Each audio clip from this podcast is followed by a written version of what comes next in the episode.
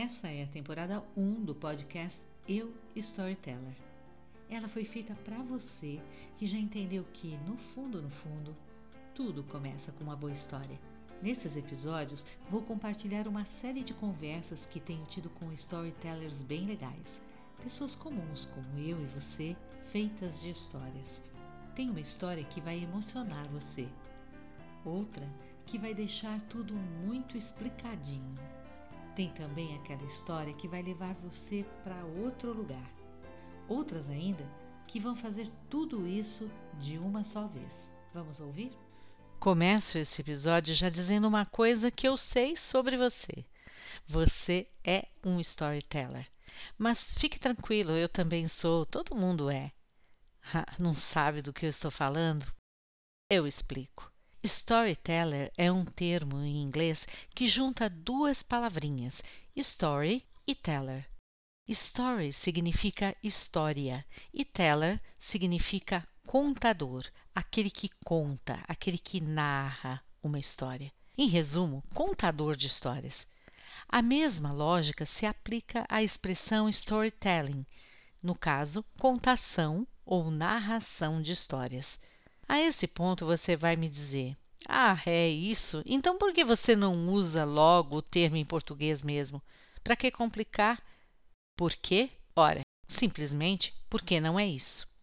Na verdade, a expressão contador de histórias remete a outra pessoa, aquele que narra uma história sempre com o objetivo de potencializar a força de um texto através do olhar, do tom da voz, dos movimentos corporais, até das roupas que veste, dos objetos que traz lá para a cena, para o palco, não, não é disso que eu estou falando.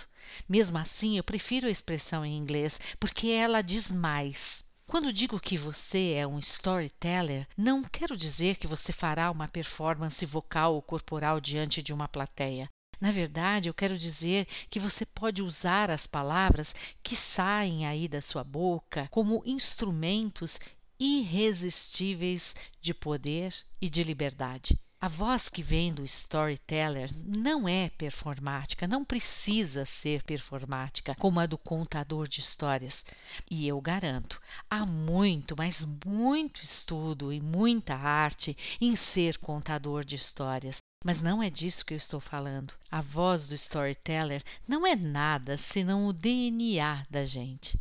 É ela que embrulha as ideias que a gente escolhe para dividir com as pessoas. Vamos simplificar isso. Você é um contador de histórias quando, de memória ou lendo um livro, entretém seu público, mesmo que este público se resuma a você e ao seu filho à sua filha tentando adormecer na cama no final do dia. Ao contrário, você é um storyteller simplesmente porque tem uma história para contar. E sempre em verdade, você já sabia disso, pois o que eu, você e toda a gente por aí temos em comum é o fato de que cada um tem uma história que não sai da cabeça, uma narrativa, uma memória, uma experiência de vida, uma emoção que pode ser narrada. Olha, às vezes precisa ser narrada.